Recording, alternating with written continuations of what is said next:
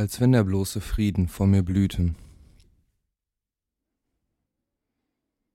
Bevor ich zwischen den hohen Pfosten des Gebäudekomplexes hindurchschreite, blicke ich noch durch das Glas, das mich von den letzten Sonnenstrahlen des Tages trennt, die ich nach Feierabend gerne genießen würde. Mit Mühe reiche ich mich im fließenden Verkehr des Bürgersteigs ein und lasse mich davon mitziehen. Über Gehwege, Straßen, vorbei an Bänken und Zeitungsständen und ein kurzes Stück durch den Park, bevor ich ausschere und mich die fließende Bewegung meiner Beine die Treppen hinunter zur U-Bahn-Station trägt, wo sich der Uringestank zwar über den langen Flur zur unterirdischen Haltestelle gelegt hat, man sich gezwungenermaßen jedoch recht schnell daran gewöhnt. Eine stillschweigende Akzeptanz, obwohl man nicht gerade behaupten kann, sich danach zu sehen.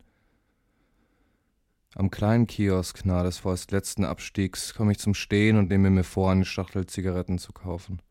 Ein älterer Kerl wartet noch vor dem winzigen Fenster und steckt sich kurz darauf eine Packung Mentholbonbons in die Tasche. Dann dreht er sich um und geht.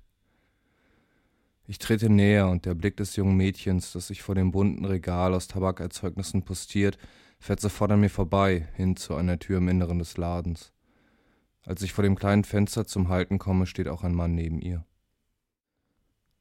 Ich grüße, erkläre ihr mein Anliegen, bezahle laufe zur Haltestelle und erkundige mich bei dem jungen Kerl, der allein versucht, einen Kinderwagen samt Säugling die Stufen hinunterzuschleppen, ob er Hilfe brauche.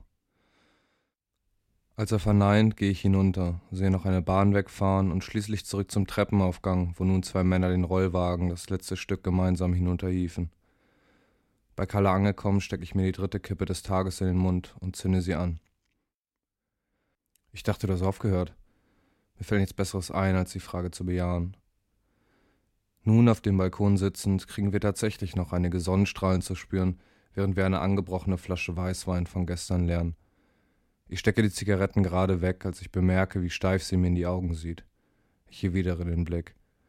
Eine Zeit lang schweigen wir, dann sagt sie, bei uns im Büro hat ein neuer Typ angefangen. Okay. Ich, ich glaube, da funkt was zwischen uns. Ich, keine Ahnung. Ich kann es nicht einordnen, aber ich denke, ich finde ihn anziehend. Vermutlich ist es andersrum genauso. Ich kann es ihm nicht verübeln.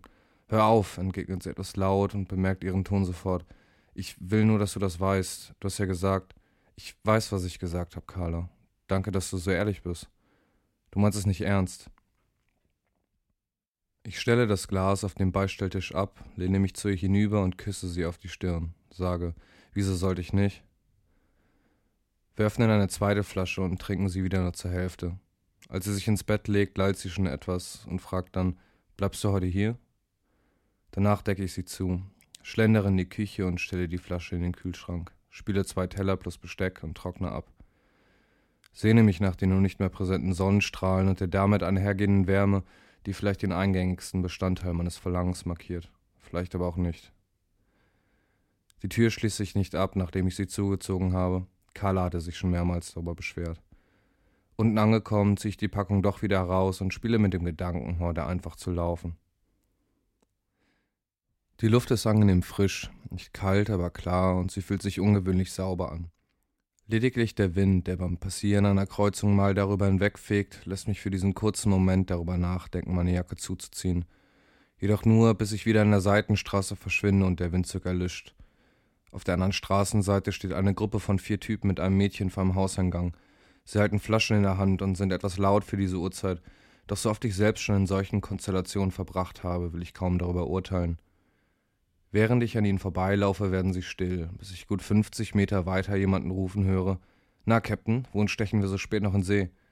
Ein seichtes Gelächter folgt, und das nur, weil sie bereits etwas weiter entfernt sind, bis eine Frauenstimme ergänzt. Verdammt nochmal, lass die Scheiße.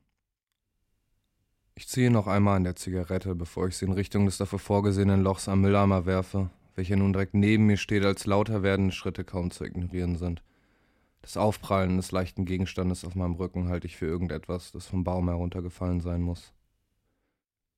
Über dem seichten Schatten, den Reklametafeln und Geschäfte auf den Boden vor mir malen, tragen mich meine Füße nun über die unebenen Pflastersteine, und der innige Drang, müde zu werden, ist die begleitende Unterstützung, die mich daran hindert, die Haustür aufzuschließen, als ich daran vorbeilaufe. Vor der Eckkneipe, die einige Minuten zu Fuß von mir entfernt liegt, bleibe ich stehen. Obwohl ich gerade noch auf die Uhr oder ins Leere geblickt habe, beschließe ich, mich in die Bahn zu setzen. Dabei wiege ich bereits die ganze Zeit auf, entscheide mich aber dafür, meinem Zwiespalt kaum mehr Beachtung zu schenken, wenn die daraus resultierende Erkenntnis keinen Mehrwert mit sich bringt. Und während eine Haltestelle nach der anderen an mir vorbeizieht und willkürlich erscheinende Figuren wie Statisten ein- und austreten, kommt mir die Flasche Wein im Kühlschrank in den Sinn und wie die kalten Wasserperlen vom Hals bis hin zum Bauch der Flasche sinken und sich vielleicht am Boden zwischen Glas und durchsichtigem Plastik in einer Pfütze sammeln werden. Die ältere Frau in der gegenüberliegenden Sitzreihe unterbricht schließlich jene Vorstellung, so werde ich unhöflich aufgefordert, mich woanders hinzusetzen. Meine Segelohren würden stören. Der Gestank, der von ihnen ausgehe, nehme die ganze Bahn ein. Ich finde keine passende Antwort. Wie sollte ich auch, wenn keine Kohärenz zwischen dem Abstehen meiner Ohren und jenem eingebildeten Geruch besteht, der in der Luft hängen soll. Und mit einem Mal werde ich müde. Aus diesem Grund steige ich an der nächsten Station aus und drinnen ist man sichtlich davon überzeugt, dass mich ein anderer dazu getrieben hat. Ich laufe den ganzen Weg zurück. Ich quere die halbe Innenstadt, sonne mich im kalten Schein der Laternen und die Luft ist gar nicht mehr so klar. Schiebe den Reißverschluss etwas höher, obwohl ich beim letzten Mal nur Millimeter Spielraum gelassen habe. Das Zittern meiner Hände kann ich damit nicht unterbinden. Irgendwann stehe ich vor der Tür, sehe in die leere Zigarettenpackung und dann in die Höhe. Es muss mitten in der Nacht sein, denke ich, und muss dabei gähnen. Also schließe ich auf. Ziehe die Schuhe aus und schlendere ins Badezimmer, putze mir die Zähne und erst jetzt, als ich es im Spiegel sehe, wird mir bewusst, dass ich meine Umhängetasche die ganze Zeit um hatte. Als das Licht im Bad erlischt, öffne ich vorsichtig die Tür zum Schlafzimmer. Die Tasche stelle ich vor den Schrank, Hose und Shirt landen wenig später daneben. Carla verharrt immer noch in derselben Position wie vorhin, als ich aufgebrochen bin. Ihre Beine sind um die Decke geschlagen, eine Hand ragt über die Bettkante hinaus. Ihr Kopf liegt auf dem weicheren von beiden Kissen und es drückt ihre Wange minimal in Richtung Nase, als wenn der bloße Frieden nun vor mir erblühen würde. Und gerade jetzt, wie sie so daliegt, ähnelt es einem dieser Momente, an die man sich zurückerinnert und dabei daran denkt, wie unfassbar glücklich man damals gewesen ist, nur dass ich mir dessen augenblicklich bewusst bin.